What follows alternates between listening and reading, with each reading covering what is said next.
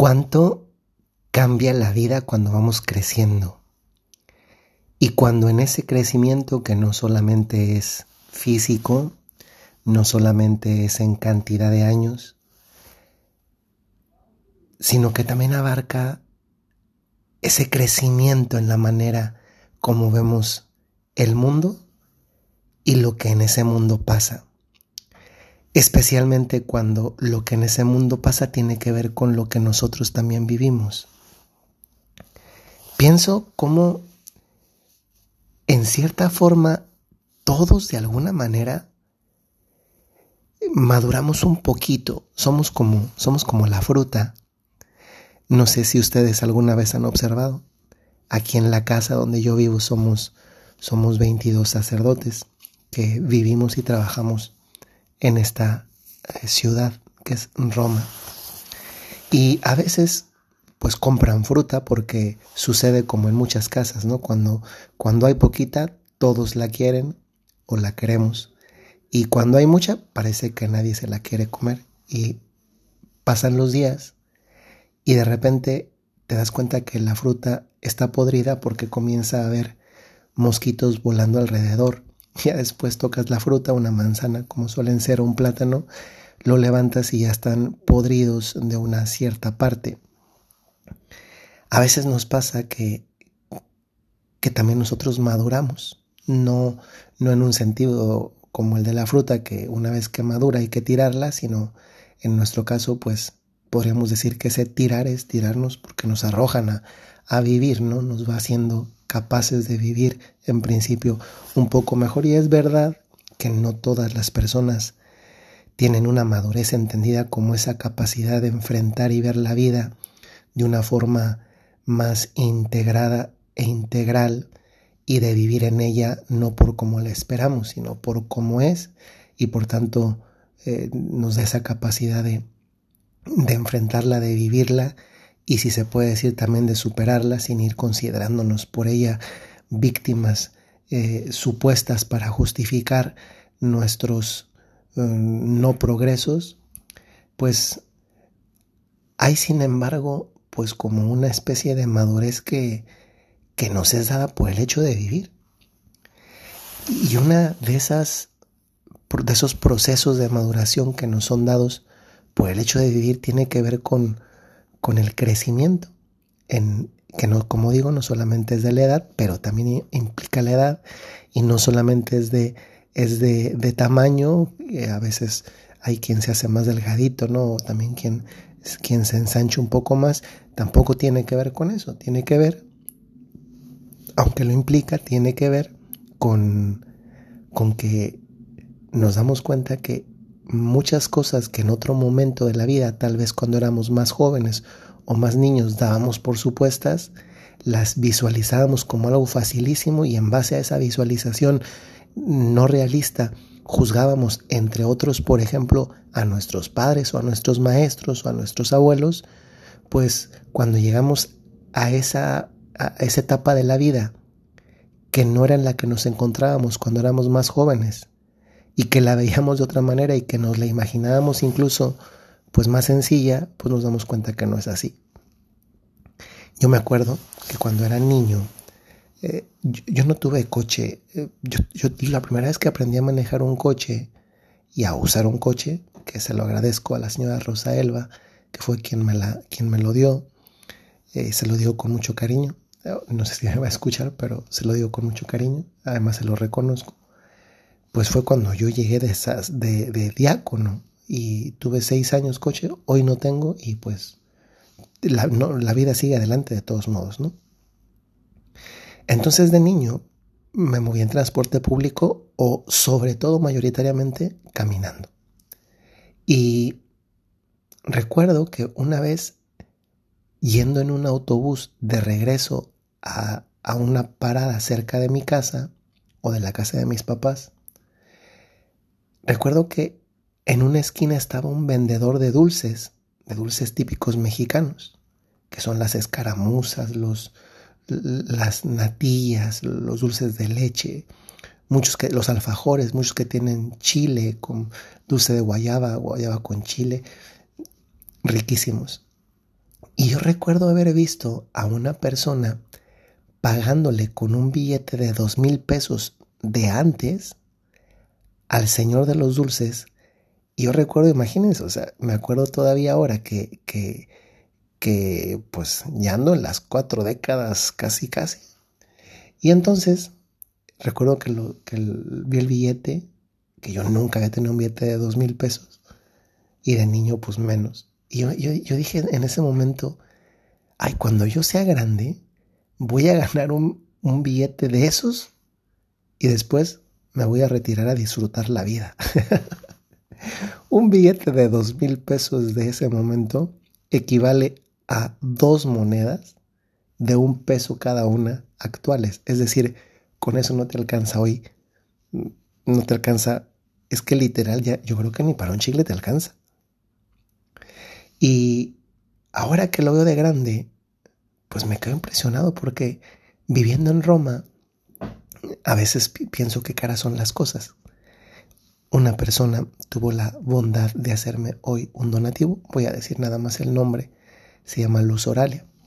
Nada más digo eso para que no, no, no, no, no le pedí permiso de decir más.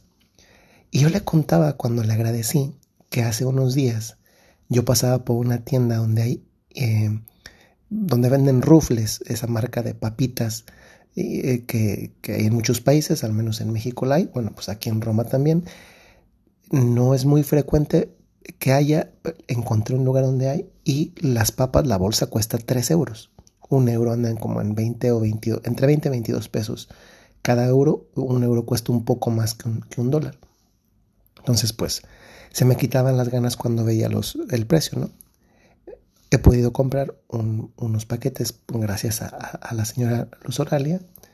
Y cuando fui a México, que fui en, el pasado mes de febrero, finales de enero, finales de inicios de febrero, todo me parecía tan caro, porque yo pensaba que las cosas en México seguían costando todavía como cuando yo era más chico y pues no.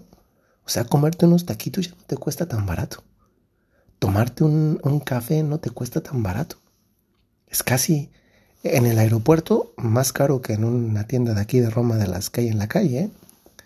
¿Y por qué estoy diciendo todo esto? Porque se me van a decir, padre, como que está tonteando mucho. Pues no, no estoy tonteando mucho.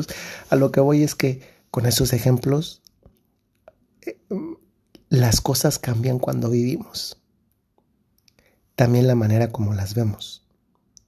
¿Y cuántas veces nos pasó como hijos juzgar a nuestros papás pensando que actuaban equivocadamente y que no tenían la razón.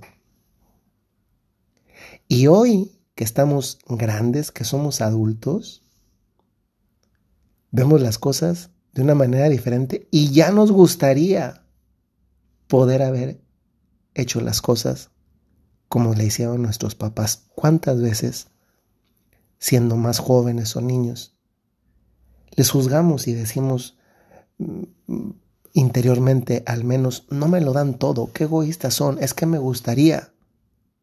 Cuando yo daba las pláticas a los papás en los colegios, les decía, papás, díganle a sus hijos de dónde viene el dinero que tienen.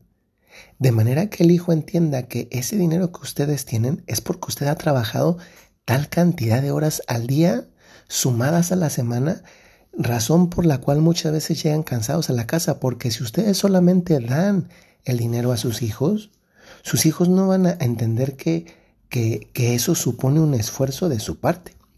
Y por tanto no lo van a valorar igual porque van a creer que hay una maquinita para, para hacer dinero. Y como sabemos, las cosas no funcionan así. ¿Cuántas veces nos pudo pasar en la vida que pensamos que las cosas se hacían mejor si se hacían de una determinada manera, que además nosotros creíamos que era la mejor. Hoy sucede que hay padres de algodón y por haber padres de algodón hay hijos de cristal.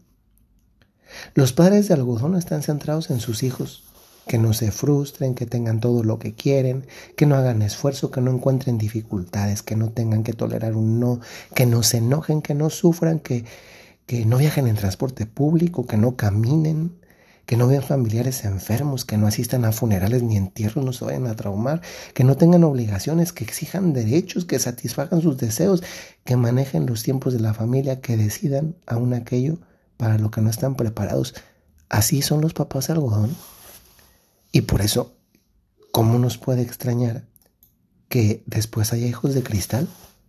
esos que se desmotivan fácilmente, que no tienen tolerancia a las frustraciones, que quieren todo ya, que no saben transitar procesos, que no tienen recursos para vencer las dificultades ni superar obstáculos, que carecen de perseverancia, que no están dispuestos al esfuerzo para obtener logros, que no aceptan límites, que creen tener derecho a todo, pero no se responsabilizan de nada, que son frágiles, que la comodidad limita su desarrollo de potencial, que no tienen recursos para enfrentar su vida adulta, que no, que no se depriman, que se deprimen más bien fácilmente, que no encuentran sentido a su vida, que no descubren su vocación, etcétera, etcétera, etcétera. Oigan, muchos de nosotros tenemos que agradecerle a nuestros papás esto que voy a decir.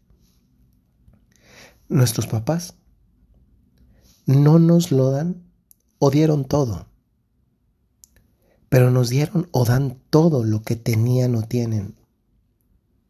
Así han sido y son tantos papás y mamás. Y muchos entendemos y valoramos todo eso cuando crecemos y nos enfrentamos a lo que ellos se enfrentaron, a vivir y a ayudarnos a vivir. En estos tiempos que corren en que la gratitud no es una virtud tan presente. ¿Cuánto bien nos debería hacer? Decirle gracias a nuestros papás, gracias a nuestros abuelos, por habernos dado ese todo con minúsculas, que es un todo en mayúsculas para esos papás y esos abuelos en lo que nos dieron. Porque ese todo con, mayúsculas que solamente estaba en nuestra cabeza, ahora que llegamos quizá a esa etapa de la vida en la que estaban nuestros padres, nos damos cuenta que efectivamente solo estaba en nuestra cabeza. Soy el padre Jorge Enrique Mújica de los Padres Legionarios de Cristo. Desde la ciudad de Roma les mando un saludo muy cordial y les recuerdo cómo lo hago muy frecuentemente. Si tienen un talento o tienen una misión, ya lo dije mal, si tienen un talento o tienen una cualidad, tienen una misión. Yo no edito los programas. Qué bonito hacerles notar que me equivoco. Hasta luego.